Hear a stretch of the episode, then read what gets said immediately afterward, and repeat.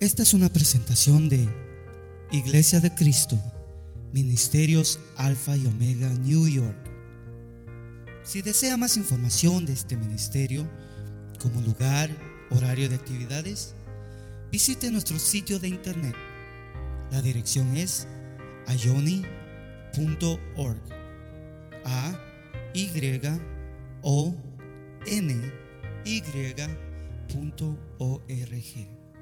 Allí encontrará diferentes recursos y enlaces a nuestras plataformas sociales que deseamos sean de bendición para su vida. Bendiciones. Tome su asiento, por favor, hermanos.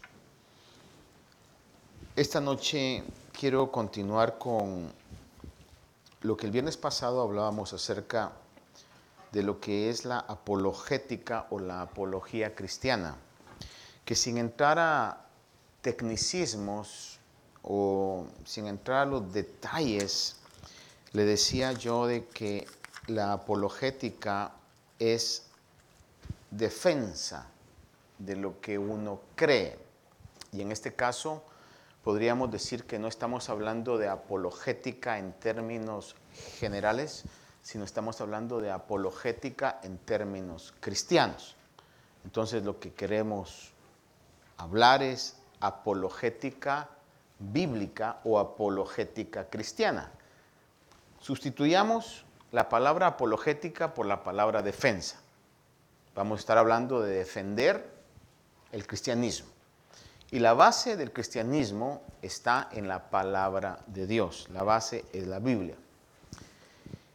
Le decía yo que hay, posiblemente habrán más razones, pero al menos hay cuatro razones por las cuales la defensa del Evangelio es necesaria en el tiempo que vivimos.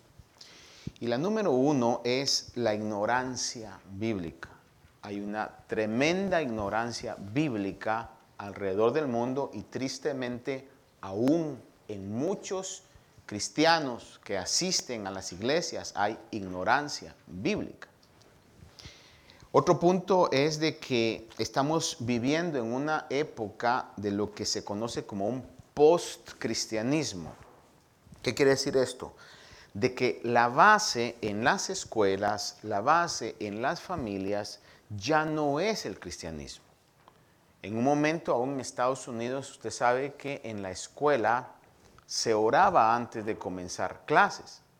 Eso se sustituyó y ya no, ahora aún es prohibido en algunos casos poder dar testimonio de la fe desde detrás de una cátedra. O sea, el maestro no puede hablar del cristianismo, del evangelio, porque es prohibido. Entonces estamos en una época post, post quiere decir después de. Estados Unidos vivió un tiempo donde sus raíces eran cristianas, hoy ya no son cristianas. Tenemos que estar totalmente sabidos de ello para que nosotros no vivamos en una ilusión, en un espejismo o en una mentira, creyendo que estamos en una sociedad cristiana. No estamos en una sociedad cristiana, estamos en una sociedad post-cristiana. Otro punto importante es por la oposición que hoy día, por esa, eh, ese ambiente, esa atmósfera post-cristiana, por la oposición que hoy día está teniendo el cristianismo. El cristianismo genuino está siendo atacado y aunque sea algo que no quisiéramos eh, que sucediera, pero creo que va a ser atacado de una manera más directa, no de una forma escondida, sino de una forma frontal va a ser atacado el Evangelio el Evangelio bíblico, no el Evangelio que complazca a, las multitudes. Hay una palabra muy importante que suenan como tecnicismos, pero si los bajamos a nuestro lenguaje nos hace mucho sentido. Hay un evangelio que es un evangelio ecléctico. Esa palabra, aunque suene así como muy fancy, lo que quiere decir el, o una mentalidad ecléctica es que voy a tomar lo bueno del budismo, voy a tomar lo bueno del mormonismo, voy a tomar lo bueno del catolicismo, voy a tomar lo bueno del humanismo, voy a tomar lo bueno del pensamiento eh, social y lo voy a, lo bueno de cada una de esas cosas, lo voy a mezclar. Entonces, los budistas van a ver, ah, piensa similar a lo que yo creo. Eh, los eh, musulmanes dicen, ah, piensa similar a lo que yo creo, etc. Entonces, eso atrae una gran cantidad de personas porque complacemos a las personas. Sin embargo, la palabra de Dios hay momentos, y no me refiero nada más al no cristiano, sino a nosotros mismos, hay momentos en que la palabra de Dios es como fuego. ¿Y el fuego qué hace? Quema y purifica. Dice que es como martillo que quebranta la roca quebranta nuestro corazón endurecido muchas veces, porque es necesario. Cuando la Biblia habla y el Señor habla y dice, vosotros estáis limpios por medio de la palabra que os he hablado, Juan capítulo 13, por ahí cuando el Señor está hablando con sus discípulos, hubieron situaciones, momentos en los que Jesús fue determinante. Por ejemplo, cuando Pedro le dice, Señor, son pocos los que se salvan, dice, ¿queréis iros vosotros también? No me diga que eso era algo bonito de escuchar. O por ejemplo, la lección que les dio cuando les lavó los pies era una lección indirecta. O sea, ustedes quieren ser servidos, pero no quieren servir. Sin embargo, el Hijo del Hombre vino para servir. O por ejemplo, cuando reprendió a Pedro y le dijo, apártate de mí. No le dijo, apártate de mí, mi lindo, ¿verdad? Apártate de mí, Satanás, le dijo porque estaba siendo un adversario, etcétera. Las cartas de los apóstoles, tanto Pedro, Pablo, en su gran mayoría, hay situaciones en las que, eh, hermano, llegan a, ubicarnos, a decirnos, estás mal, de acuerdo a lo que ves en la palabra, recapacita, estás mal. Por ejemplo, Pablo le dice a Timoteo, hay quienes es necesario que los reprendas y usa la palabra severamente. Entonces, hay momentos en los que el, Dios a través de su palabra que nos limpia, tiene que llegar con esa fuerza.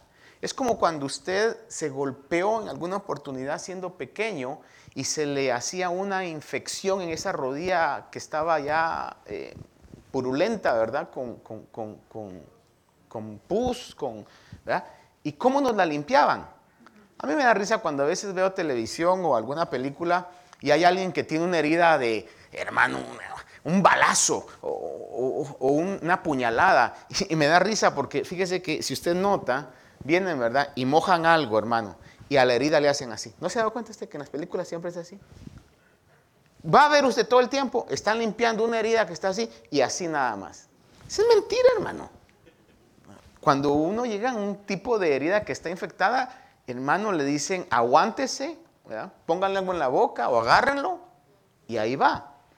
Y hay situaciones en las que la palabra de Dios nos ubica a eso. No sé si está de acuerdo conmigo y si Dios le ha hablado en alguna oportunidad.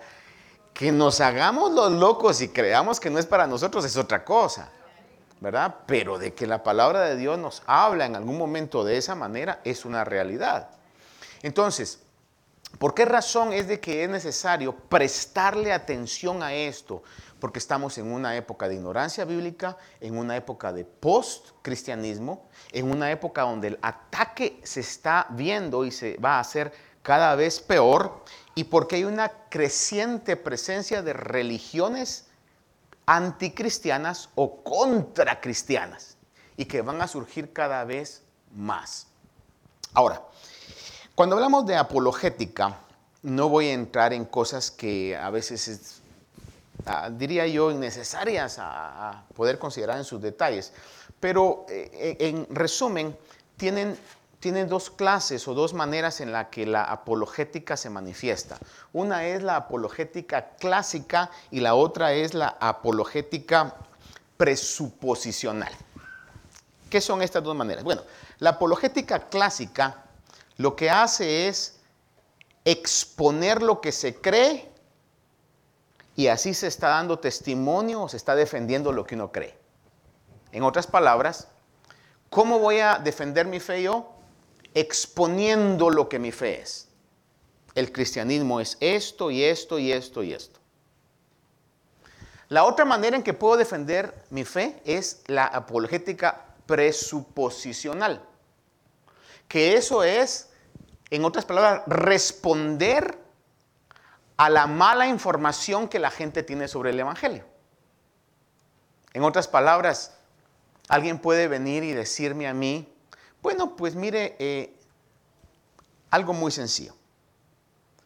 Dios ama a todo el mundo y nos ama tal como somos. ¿verdad? Y Dios no creo que siendo amor vaya a enviar a nadie al infierno. Es algo que está alrededor del mundo, en algunos casos. Entonces usted va a defender exponiendo, sí, mire, Dios es amor, pero también es justo y como justo tiene que castigar el pecado. Y entonces Dios no va a enviar a nadie al infierno sin haberle dado una oportunidad. En otras palabras, es uno el que elige. Por eso Él dice que retarda su venida para que nadie perezca, sino que puedan arrepentirse y venir a la salvación. Usted está siendo apologética, está defendiendo, informando de la mala concepción que la gente tiene.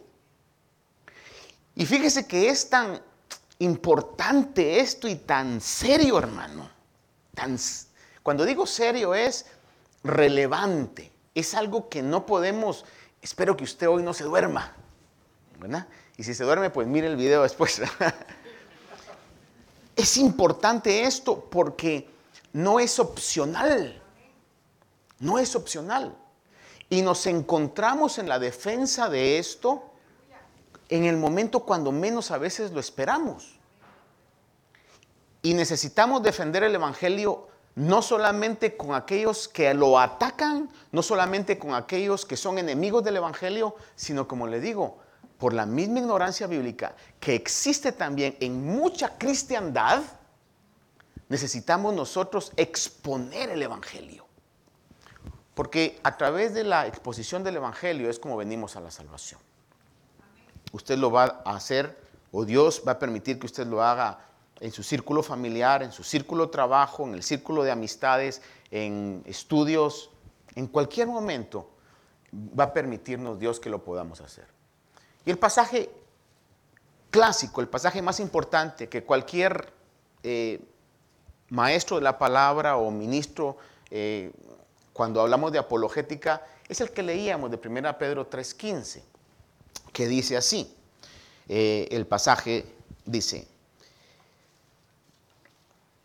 Primera de Pedro 3:15 dice, sino santificad a Cristo como Señor en vuestros corazones estando siempre preparados para presentar defensa ante todo el que demande razón de la esperanza que hay en vosotros, pero hacedlo con mansedumbre y reverencia.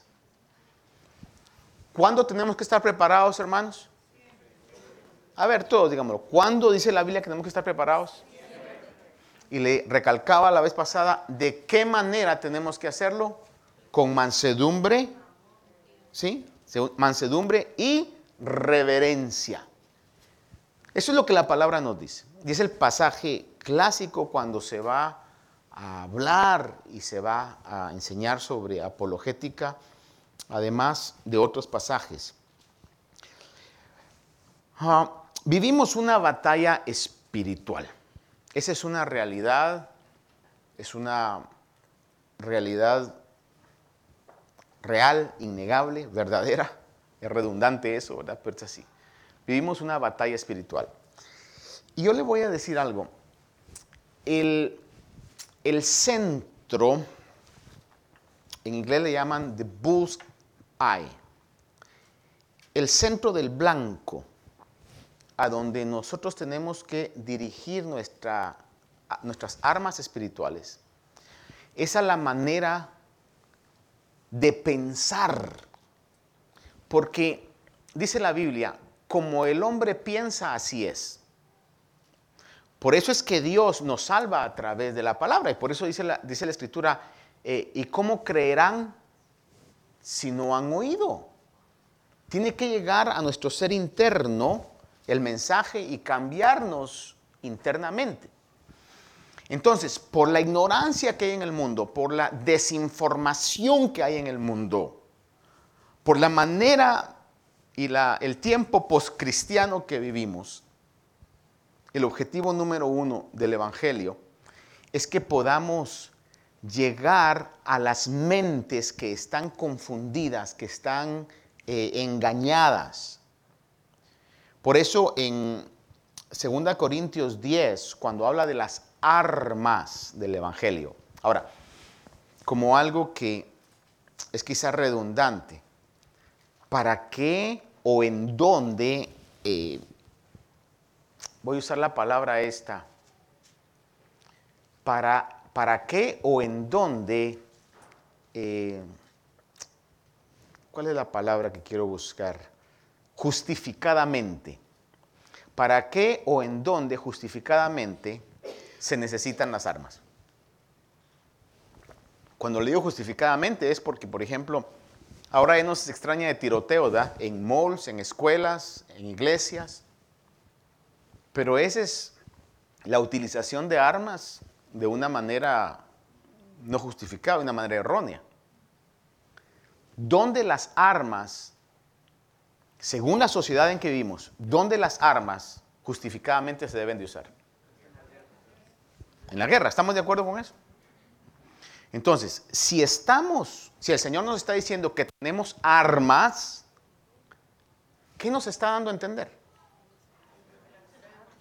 Que hay una guerra. Si no, no hubiera dicho que tenemos armas. Si el apóstol Pablo en la iluminación del Espíritu nos está diciendo, porque las armas de nuestra milicia, estoy eh, citando 2 Corintios 10, 3, 4, le voy a leer lo que dice. Pues aunque andamos en la carne, no luchamos según la carne, porque las armas de nuestra contienda no son carnales sino poderosas en Dios.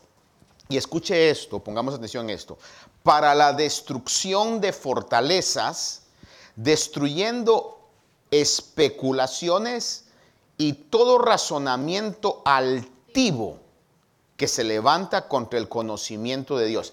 Ahí no dice, y todo ataque eh, físico, no dice eso, porque todo eso viene después o como una reacción a lo que se piensa.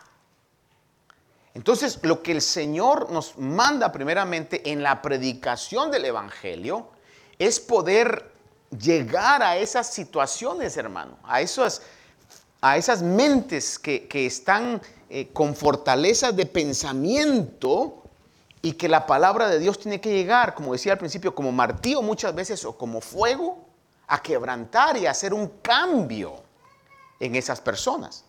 Dice, destrucción de fortalezas, destruyendo especulaciones y todo razonamiento altivo que se levanta contra el conocimiento de Dios y poniendo todo pensamiento en cautiverio a la obediencia de Cristo. Pensamientos que se levantan en contra del conocimiento de Dios. Por eso en algún momento unos meses atrás hablábamos acerca de los atributos de Dios. ¿Cómo vamos a conocer a Dios? A través de sus atributos o de sus manifestaciones, no tanto de sus manifestaciones, sino de lo que Dios es. Y si usted eh, se recuerda, hablábamos que Dios es creador, Dios es omnipotente, Dios es omnisciente, Dios es espíritu. Pero le decía yo, eh, teólogos han llegado a esta eh, afirmación y dicen, la corona, la perla más grande o más preciosa de los atributos de Dios es su santidad. Dios es santo. Y por eso es que el Señor nos demanda, no es una opción, dice eh, el apóstol, sed santos porque yo soy santo. Entonces cuando conocemos los atributos de Dios, estamos conociendo realmente cómo es Dios, no cómo nosotros que queremos o creemos que Él es. ¿Qué es lo que sucede? Si yo ignoro en la Biblia cómo es Dios, yo me lo voy a hacer a la manera en que yo crea, o mejor dicho, me convenga que Dios es. Los que estábamos aquí al principio, hermano Marlon decía algo. Hay muchos que son llamados dioses, pero no son dioses. Y esa es una gran realidad, hermano. Una gran cantidad de gente. Mire, mire a qué punto de bajeza, de ignorancia y de irreverencia hemos llegado como humanidad a que a hombres les llaman mesías. Inútiles espiritualmente hablando, deportistas, irreverentes, les llaman dioses. Que en algún momento ellos mismos tienen que venir y decir, yo no soy Dios. Por ejemplo, años atrás, y creo que todavía existe, estaba la iglesia de Maradona. Imagínense qué ridículo eso. No quiero sonar eh, bélico, ¿verdad? O atacando al tipo que ya está dando cuentas delante de Dios. Pero fue una persona que estaba esclavo de drogadicción, de alcoholismo, en su vida emocional y moral, fracaso total. Como, como futbolista nadie le va a negar que tenía el talento de hacerlo. Pero imagínese usted que el mundo ha caído a tal eh, irreverencia, a tal ignorancia. Por ejemplo, no sé, yo no, yo no, me, no me explico y si, si, alguien tiene más información sobre esto, que, que, en algún momento me pueda sacar de, de mi duda. Pero, por ejemplo, ¿qué es lo que hacen cuando a un deportista, espero que usted no lo esté haciendo, ¿verdad? Le hacen esto. se están postrando. Imagínese a qué grado de irreverencia, de bajeza la humanidad ha llegado. A que a humanos como usted y como yo le rindan esa reverencia. Mire, yo creo que han surgido grandes y digo esto con, no debería usar la palabra, ¿verdad? Pero empoderados por el Espíritu de Dios, personas de, eh, que Dios ha usado en, en Argentina. Sin embargo, no creo que hayan juntado tanta gente como la que juntaron ahora estos deportistas, que si usted alguna vez vio un video de las cosas que decían en el vestidor, podrá darse cuenta que eran unos patanes todos ellos. Mire la actitud que tuvo el portero cuando le dieron el trofeo. Hermano, es que la contaminación, la contaminación de la irreverencia del enemigo está en todos los aspectos. Políticos, deportivos, empresariales y tristemente hasta religiosos. Entonces, we have no option. No tenemos opción a ser tibios. No tenemos opción a ignorar lo que creemos. Y con esto, como le decía yo el viernes pasado, no pretendo que nosotros vengamos y tengamos una preparación a tal grado donde un día usted vaya a exponer o a defender apologéticamente su fe a Stony Brook, a Hofstra o a, uno de los colegios en Long Island, en contra de un PhD en filosofía humanística. Posiblemente sí, posiblemente sí, pero para ser realista y honesto, la gran mayoría de nosotros no lo vamos a hacer. Pero eso no quiere decir que no lo vayamos a hacer en nuestro círculo de acción.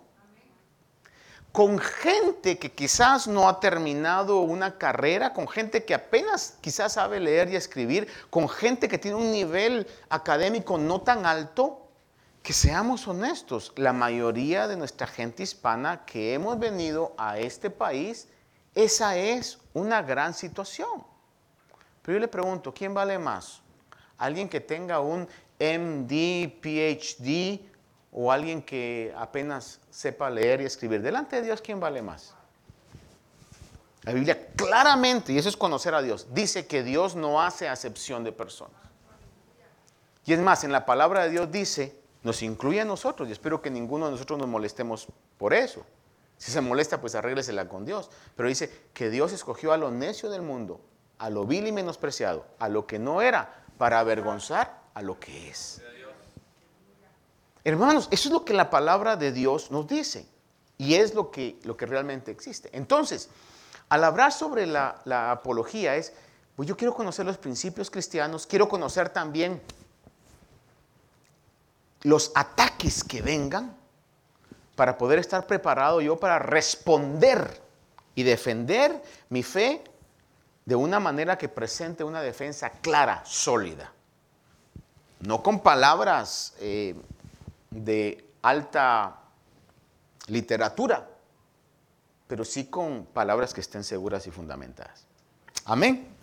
Espero estar explicándome esta noche. ¿Qué es apología entonces? Defender. Eso es.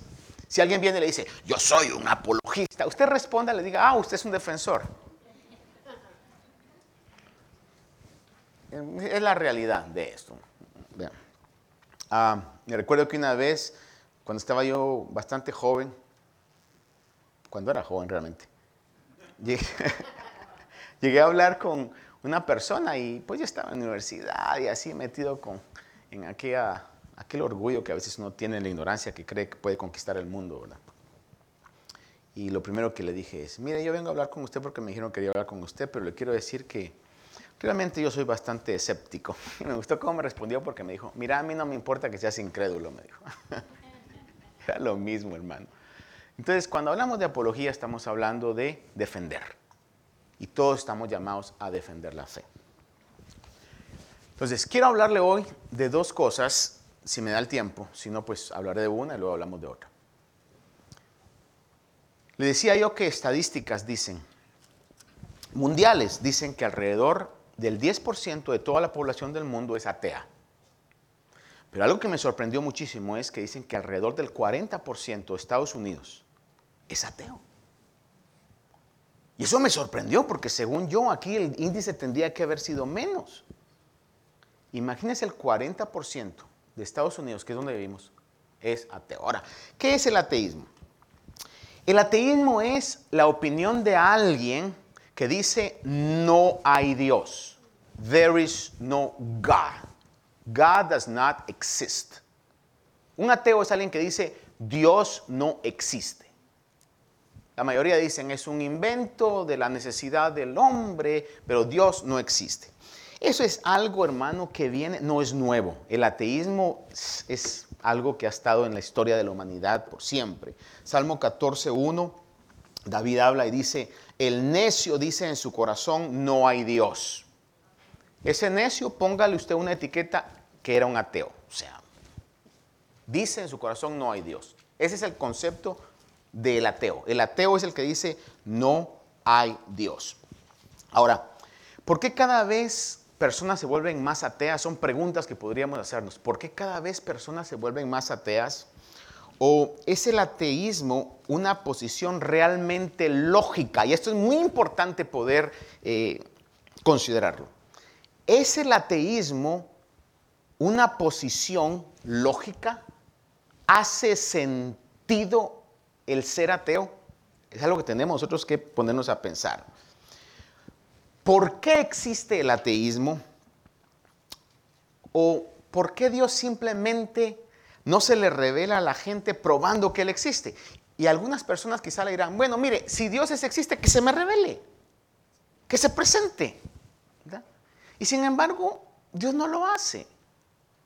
Obviamente, Dios es Dios y, Él es soberano, es otro de sus atributos, hermano, y Dios va a ser como Él quiere y ha dejado en su palabra la manera como Él actúa y, Dios actúa en su soberanía.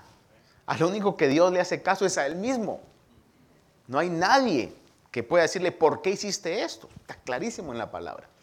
Pero lo que quisiera eh, eh, enfocarme hoy es, ¿es el ateísmo una, eh, postura que hace, sentido? ¿Es algo lógico? la gente dice muchas cosas acerca de esto, pero ah, déjenme leerle aquí dos, tres pasajes que nos puedan hacer más sentido en esto. Porque el deseo de Dios no es simplemente que la gente crea que Él existe, sino el deseo de Dios, o, cómo ponerlo de esta manera. Dios en su palabra ha dejado de que la gente por fe crea en Él. Porque durante toda la historia ha habido gente que cree que Dios existe, pero no cree en Él. Lo cual es algo parecido, pero hay una gran diferencia en esto. Hay gente que cree que Dios existe, pero no creen en Él. Y así va a encontrar usted una gran cantidad de gente. Segunda de Pedro 3.9 dice, el Señor no tarda en cumplir su promesa, según algunos entienden la tardanza, sino que es paciente para con vosotros, no queriendo que nadie se pierda, sino que todos vengan al arrepentimiento. Fíjese, lo que Dios quiere es que la gente venga al arrepentimiento. Eso es lo que la palabra de Dios dice. ¿Arrepentimiento de qué? Arrepentimiento de que están mal, de que están en pecado, y que el pecado nos separa de Dios. Y que puedan reconocer que necesitan salvación. Y el pasaje más eh, famoso sobre eh, la salvación es Juan 3:16, donde dice que de tal manera amó Dios al mundo, que dio a su Hijo para que todo aquel que cree en Él no se pierda, mas tenga vida eterna. Ve ese pasaje. Que todo aquel que cree en Él no se pierda, mas tenga vida eterna. No solamente dice, Dios amó de tal manera al mundo que envió a su Hijo para que el mundo crea, sino que dice que envió al mundo para que todo aquel que crea en Él no se pierda. En otras palabras, que tome una acción de acercarse delante de Dios diciéndole, Dios, sálvame. No sé si me explico en eso. El pasaje no dice nada más que Dios quiere que el mundo crea, en Él, sino que crea en Él y se acerque a Él para ser salvos. Ese es el propósito que revela en la palabra Dios. Ahora, fíjese que durante, le digo que el problema del ateísmo es antiguo. Dios en la antigüedad y en la época actual ha demostrado claramente su existencia, pero bíblicamente le voy a referir algo, no lo vamos a leer por cuestión del tiempo.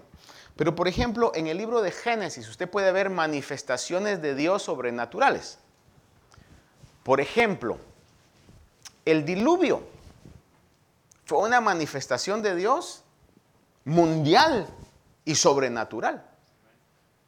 Sin embargo, después de que eh, sucedió lo que sucedió, hermano, estoy convencido que los hijos de Noé, los sobrevivientes de Noé, le han de haber contado a sus hijos, a sus nietos. Mira, yo estoy vivo por la misericordia de Dios. Y esa generación que oyó de sus padres o de sus abuelos,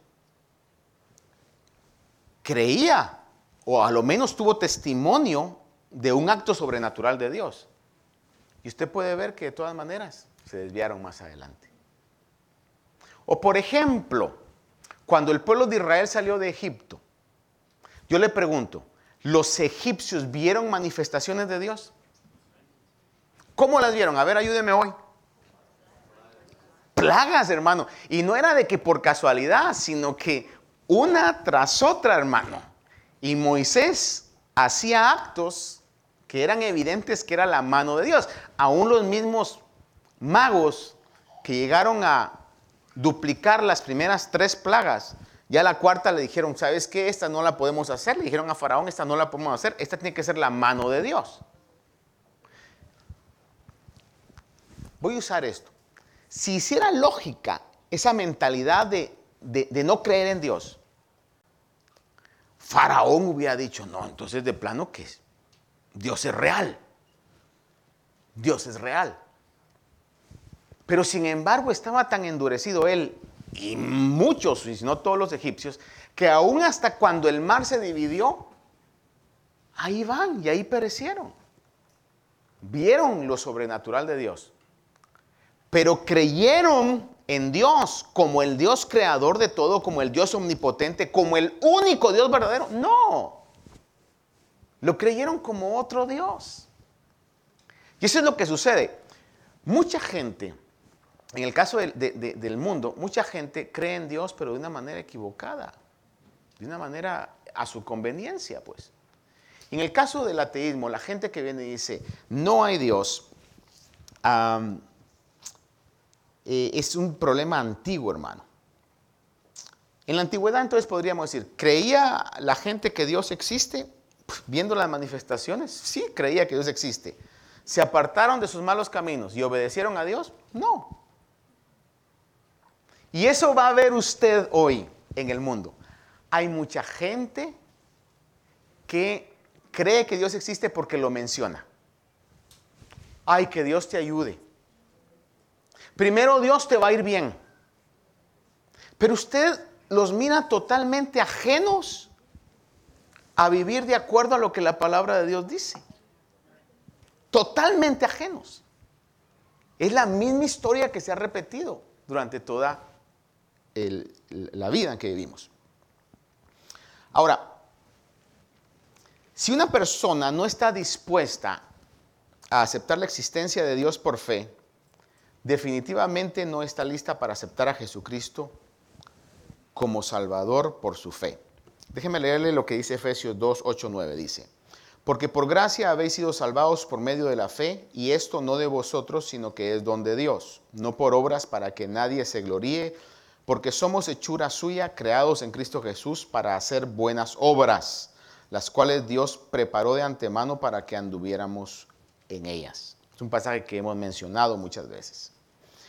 El deseo de Dios es que las personas se vuelvan cristianas, no solamente teístas. Esa es otra palabra que tenemos que comprender. Una persona teísta es una persona que cree en Dios, pero realmente es un Dios totalmente ajeno a lo que realmente Dios es. Hay mucha gente, y quizás a eso es donde las eh, estadísticas se inclinan. Hay mucha gente que no cree en el Dios que revela la Biblia, en el Dios creador. Y esa es una, forma de pensamiento que está muy actual. Y es algo que, como lo hemos dicho anteriormente, es algo que tenemos que estar agradecidos nosotros a Dios, que nosotros sí creemos en Él y creemos en el mensaje de la palabra de Dios y que se ha revelado a través de la Biblia. Y esto es una obra que Dios hace por medio de la fe. Hebreos 11:6 nos dice que sin fe es imposible agradar a Dios y cualquiera que venga a Él debe creer que Él existe y que recompensa a los que le buscan. Creer que Él existe. Cualquiera que se acerca a Dios debe creer que Él existe. Contrario a lo que dice Salmos, ¿verdad? El necio dice en su corazón, no hay Dios.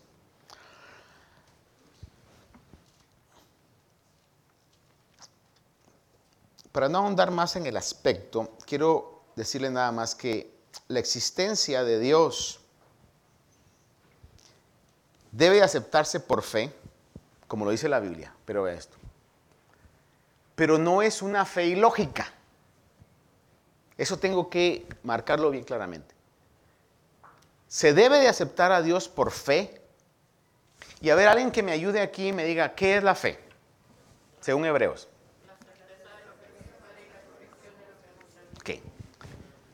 Sabemos pues que la fe es la certeza de lo que se espera y la convicción de lo que no se ve. Entonces, la fe no necesariamente tiene que ser en cosas que podemos tocar o podemos oír o podemos sentir a nuestro antojo. Pero que Dios existe, algo dentro de nosotros nos lo asegura que Dios existe. Es la fe que Dios ha puesto. En el Dios invisible creemos. Pero no es una fe ilógica. Porque como le decía yo creo el viernes pasado, le decía, cuando Abraham, que es el padre de la fe, tomó la actitud de dejar a su familia e irse a la tierra que él no sabía dónde era, no fue porque a él se le antojó, sino que obedeció la voz de Dios que le dijo, sal de tu tierra y de tu parentela. Hubo algo en lo que él puso su fe. De la misma manera, la Biblia nos revela que Dios se ha revelado, mire, Dios se ha revelado en la creación. Por eso le decía yo, es lógico, o para ponerle otra palabra, es sabio o inteligente ser ateo. Estaría en contra de lo que la palabra dice. Dice que el necio, en inglés usa la palabra the fool. El necio dice en su corazón, no hay Dios. En otras palabras, la Biblia nos está diciendo, si dices no hay Dios, eres un tonto. Es lo que la Biblia nos está diciendo. Ahora, ¿por qué nos está diciendo eso? Porque podemos ver la existencia de Dios en, el, en la creación, en el universo. Salmo 19 del 1 al 4, le leo rápidamente, dice, los cielos proclaman la gloria de Dios y la expansión anuncia la obra de sus manos. Dice, un día transmite al otro día sabiduría y una noche a la otra noche revela sabiduría. No hay mensaje, no hay palabras, no se oye su voz, mas por toda la tierra salió su voz y hasta los confines del mundo sus palabras. En eso puso una tienda para el sol. Hermanos, la creación nos revela que hay un ser inteligente detrás de lo maravilloso que aunque contaminado por el pecado, es nuestro cuerpo. Tenemos millones de células, millones de neuronas, millones de conexiones. Tomamos cosas tan sencillas como por ejemplo el tocar algo, levantar la mano. es algo común que hacemos. Un reflejo, se le va a caer algo y usted, hermano, inmediatamente hace, hace uso de sus reflejos y lo recoge. No hay computadora, no hay robots, mm, por más avanzados que esté la robótica en Japón o donde sea, que pueda hacer eso. Hoy hay algo que, a lo cual nos enfrentamos, que es la inteligencia artificial y algunos hermanos lo ven como, wow, nos va a dominar la inteligencia artificial. Cuando uno se mete más profundamente a eso, se da cuenta que estamos tan lejos de que se desarrolle una inteligencia artificial comparada a lo que realmente somos, hermano. Y aunque hay cosas que lo sorprenden a uno, ¿verdad? Porque somos tan complejos y creer que la complejidad de este hermoso cuerpo, aunque usted no lo crea, viene del desarrollo de una ameba, que en términos menos científicos eso es lo que dice, es lo más absurdo que pueda haber. El ejemplo clásico que alguien ponía dice, no creer en Dios, creer en que todo surgió de la nada, es como que alguien vaya a un, a un ¿cómo le llaman? Un, un junkyard. Una huesera le decíamos en mi país, donde están un montón de hojalata. Aquí hay varias, en la Johnson para allá, donde van a reciclar. Donde hay una montaña de hierro. Y usted meta unas 20 cargas de dinamita. Le prenda fuego, hermano. Hace una explosión grande y cae un BMW. Totalmente equipado. ¿Quién, pondría su vida, quién pondría su eternidad en riesgo y decir, yo creo eso? A ver, levante la mano. Usted me diga, no, pastor, yo soy bueno, pero no tonto. Y eso es lo que la teoría del Big Bang dice. Todo el orden del universo, hermano, es algo que ha surgido. No, los cielos cuentan la gloria de Dios y la expansión anuncia la obra de sus manos. Entonces la creación nos evidencia que hay un ser inteligente que nosotros sabemos que es Dios. La naturaleza misma, Romanos 1, 18 al 22, muy importante este versículo, dice, Porque la ira de Dios se revela desde el cielo contra toda impiedad, contra toda impiedad e injusticia de los hombres, que con injusticia restringen la verdad. Y aquí le quiero hacer una, un paréntesis antes de que continúe la lectura. Mire, vivimos en una época y quizás usted pueda preguntarse hoy, decir, pastor, ¿en qué, ¿en qué se basa usted para decir que la, la cristiandad está siendo atacada? En las escuelas y en las universidades es donde más está siendo atacada. ¿Sabe usted que los principios de las universidades, no solamente de Estados Unidos, sino mundialmente, fueron cristianos y fundados por cristianos? Pero se han deteriorado tanto que alguien decía esto, y estoy totalmente de acuerdo con este pensamiento. Alguien decía esto. Hoy las universidades, más que centros educativos, se han convertido en centros de adoctrinamiento. Escuche eso. Más que centros educativos, se han convertido en centros de adoctrinamiento. Cuando la Biblia dice que con injusticia restringen, frenan la verdad, si fueran justos, tendrían que permitir que se enseñara el creacionismo. El creacionismo es la doctrina que enseña que hay un creador, de la misma manera que permiten que se enseñe la evolución. Pero no, dice, eso no, eso no. Pero esto sí, tiene que ser obligado que lo tomen. Y es lo que la palabra de Dios dice, que con injusticia restringen la verdad. Cierro el paréntesis. Y dice, porque lo que se conoce acerca de Dios es evidente dentro de ellos, pues Dios se los hizo evidente. Porque desde la creación del mundo, sus atributos invisibles, su eterno poder y divinidad, se han visto, mire cómo dice la Biblia, con toda claridad, siendo entendidos por medio de lo creado, de manera que no tienen excusa. Pues aunque conocían a Dios, no le honraron como Dios, ni le dieron gracias, sino que se hicieron vanos en sus razonamientos y su necio corazón fue entenebrecido, profesando ser sabios, se volvieron necios, no lo digo yo, lo dice la Biblia. Profesando ser sabios, se volvieron necios y cambiaron la gloria del Dios incorruptible por una imagen en forma corruptible de aves, de cuadrúpedos y de reptiles. Creer hoy que yo puedo ser gato o gata, león, tigre, murciélago, atrapado en un cuerpo humano. Es la tontera más grande que puede haber. Pero sin embargo, usted ve que eso legalmente se está eh, impulsando. El transgenerismo, hermano, es algo que estamos viviendo. Entonces, es, el resultado de lo que Romanos 1 nos está diciendo.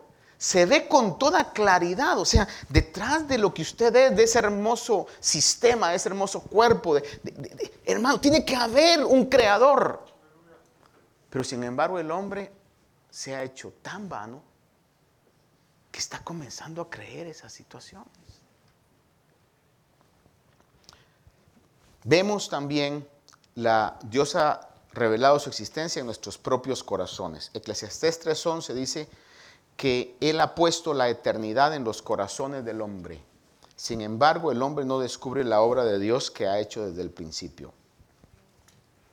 El concepto de lo malo y de lo bueno existe en toda la humanidad de una u otra manera. El concepto de la moralidad que Dios ha puesto en los humanos, que se distorsiona después, hermano, es algo que la misma sociedad y el adoctrinamiento logra hacer. Pero Dios de una manera en la, en, la naturaleza, en el universo, en el interior del hombre, ha demostrado que hay un creador, que Él existe. Y es evidente lo que dice la palabra, es evidente, se los ha hecho evidente. Pero sin embargo dice que su necio corazón se ha entenebrecido. Por eso es que la palabra es tan perfecta que dice en Salmos, el necio ha dicho en su corazón, no hay Dios. Entonces yo le pregunto y cierro en, el, ateísmo. No me va a dar tiempo para lo que es el agnosticismo, lo vamos a dejar después, que es, algo similar, pero, pero no es lo mismo. Solo como un adelante lo voy a decir. El ateo claramente dice, no hay Dios. El agnóstico, que podríamos decir que el ateo está aquí en la plataforma de, de insensatez para no decir una palabra tan fea. Aquí está, es el primer lugar. Segundo lugar, no está tan aquí, pero segundo lugar está el agnóstico. Es un poquito menos tonto. Porque el agnóstico lo que dice es, no sé si hay o no hay. En otras palabras, no soy ni ateo ni creyente. Creo que no hay porque no se puede probar. Pero puede que exista, porque no puedo probar todas las cosas.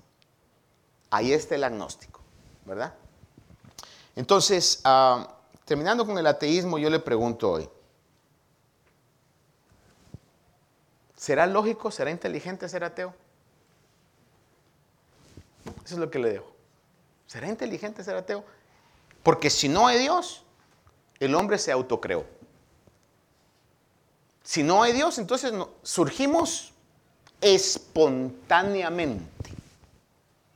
O sea, de repente algo dentro de nosotros quiso, quiso decir, voy a evolucionar. Ya me cansé de ser renacuajo. Quiero caminar. Algo dentro de nosotros comenzó a hacer eso. Hermano, tenemos que aprender en lo que podamos a defender lo que creemos. Y nuestra fe no es una fe tonta, no es una fe ciega, es una fe en algo que se nos ha hecho evidente. Padre Santo, te ruego que nos des espíritu de entendimiento, de sabiduría.